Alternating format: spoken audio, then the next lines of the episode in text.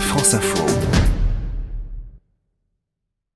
Alors justement, ailleurs, comment ça se passe les référendums euh, d'initiative populaire partagée Bonjour Gérald Roux. Bonjour à tous. On le sait, c'est très fréquent en Suisse, mais ça existe aussi en Italie et en Californie. Deux exemples dont on parle assez peu, moins en tout cas que le fameux système de votation suisse très ancré dans la vie politique de la Confédération. Alors on commence avec l'Italie. Exactement. Dans ce pays, les plus répandus sont les référendums abrogatifs pour abroger, pour supprimer une loi en partie ou en totalité.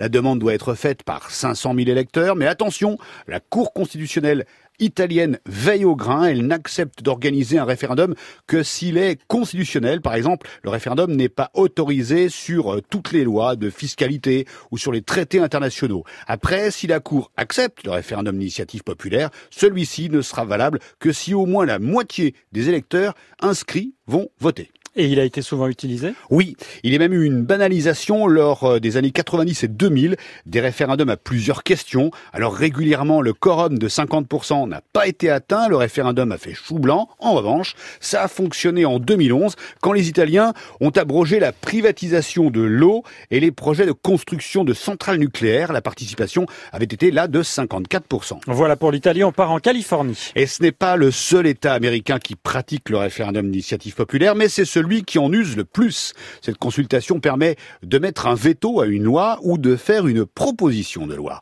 Pour qu'elle soit organisée, il faut rassembler 5% des votants lors de la dernière élection du gouverneur de l'État. Voilà, c'est très précis. Quand il s'agit de mettre un veto à une loi, le référendum est encadré. Il ne peut pas concerner le budget de la Californie ou encore les affaires fiscales. Et sur l'aspect proposition de loi, Gérald, qu'est-ce que les Californiens ont pu faire récemment? Eh bien, lors des élections de mi-mandat en novembre dernier, il y avait 11 propositions de référendum en Californie sur des sujets comme les cliniques, la santé ou encore la suppression du changement d'heure qui a été voté d'ailleurs. Et puis rappelons-le, en 2016, c'est avec ce type de référendum que les Californiens avaient décidé de légaliser l'usage récréatif de la marijuana. C'est comment ailleurs avec vous, Gérald Roux? Merci.